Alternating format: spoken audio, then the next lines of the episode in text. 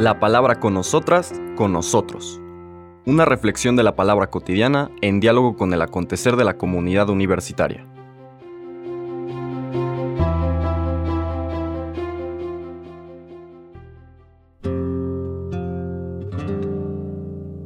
Hola, buenos días. Bienvenidas, bienvenidos a la palabra con nosotras, con nosotros. Hoy, viernes 16 de febrero, viernes después de ceniza, ayer explicábamos que así se llama este tiempo en el interín entre el miércoles de ceniza y el primer domingo de cuaresma. También explicábamos ayer que vamos cambiando de distintos textos, fuentes de la Sagrada Escritura para profundizar en el tema propio de este tiempo, que es conversión, transformación interna, dejarle a Dios sanarnos, que eso se traduzca desde luego en una vida renovada, más de acuerdo a nuestra dignidad de ser imagen de Dios y la vocación y compromiso por la semejanza, ¿no? que se transparente en nuestro pensar, hablar y actuar, que efectivamente somos hijos, hijas de Dios y que interactuamos con el mundo, con nuestros hermanos y hermanas, desde la sensibilidad que es propia de nuestra dignidad. Ayer veíamos el Deuteronomio que terminaba con esta invitación muy bella de elegir la vida, elige la vida, que básicamente es elige una relación de este amor íntimo, cercano, cariñoso, de compromiso mutuo, de permanente descubrimiento del misterio del Dios que te ama, etcétera, etcétera. Esa es la vida, esa es la vida. Vivir adheridos a esta relación de cariño que quienes han tenido la suerte de experimentar vivir enamorados, enamoradas con un amor compartido, lo entienden con claridad. Hoy vamos a leer del profeta Isaías, de hecho del tercer Isaías el último de los autores compilados bajo el mismo nombre de Isaías, pero que escribe casi 300 años después del primer Isaías. Estamos hablando de textos del final del tiempo del exilio en Babilonia, pero con una temática de profunda esperanza. Vamos a leer los versículos del 1 al, al 9 de este capítulo 58.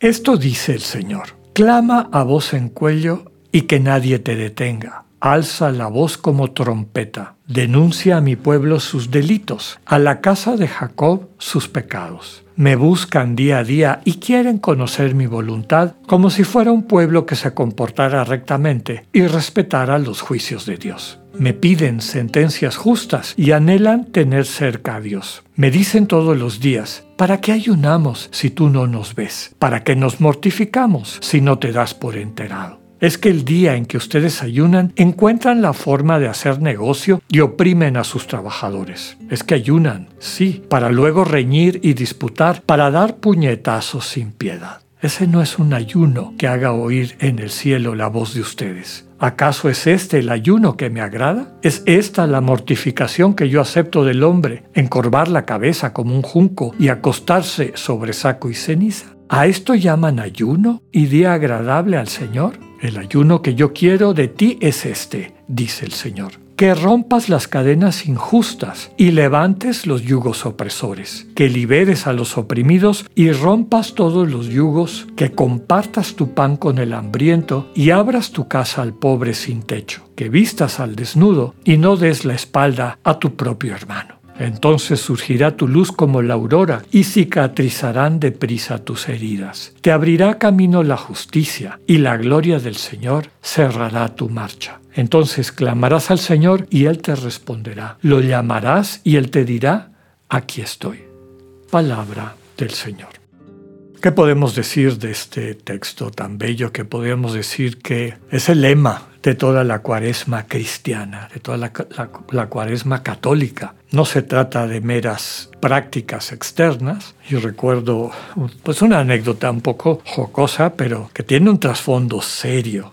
En una familia de un cierto nivel económico, digamos, que una de las prácticas, que es la abstinencia, lo que conocemos como vigilia, que más bien es una abstinencia, a diferencia del ayuno, el ayuno es abstenerte de comer en general, reducir lo que comes. La abstinencia es no consumir algún alimento que a ti te agrada. Todo esto de cara a liberar nuestra conciencia de la cárcel del ego estas renuncias, las mortificaciones, las abnegaciones, son como una medicina para curarnos de la tiranía, de la manera como nuestro ego y sus caprichos nos controlan. De tal forma que un corazón libre, ya no vinculado a estas cadenas de las apetencias, de los caprichos del ego, pues sienta que el amor fluye con naturalidad, encuentre realmente el sentido de la vida. El problema es que muchas veces confundimos esto y vuelvo a mi anécdota curiosa, esta familia acomodada que en los viernes de cuaresma, los viernes de vigilia, pues se gastaban el triple en la comida porque comían camarones y langosta y.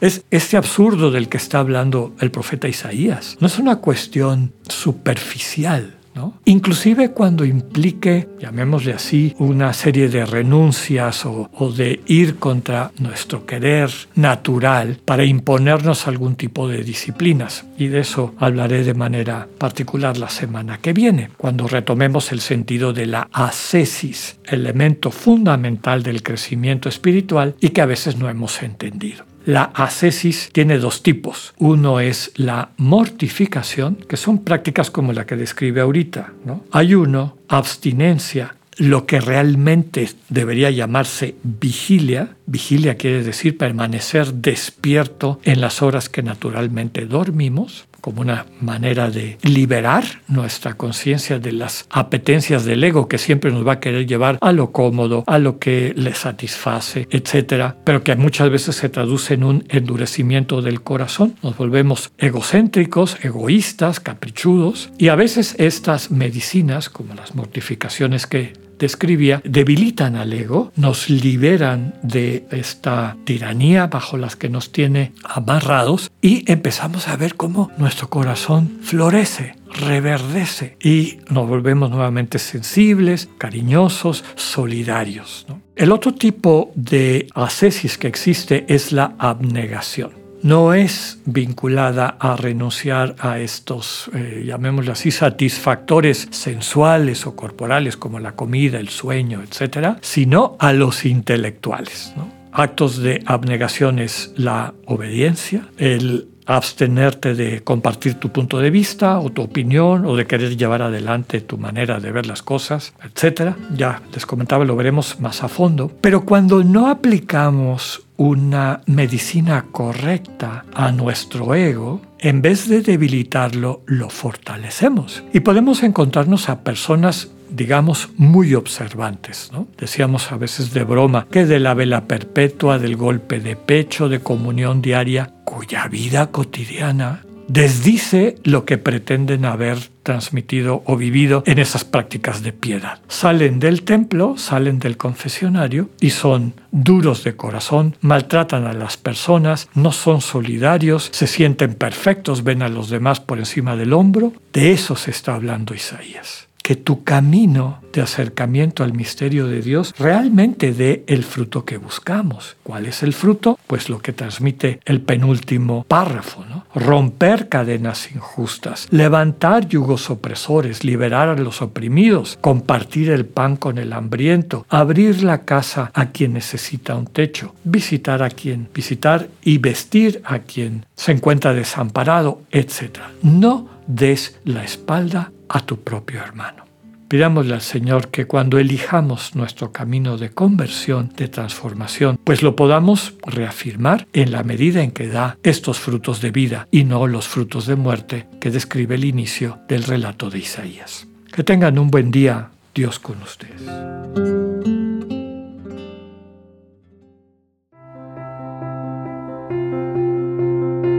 Acabamos de escuchar el mensaje del Padre Alexander Satirka.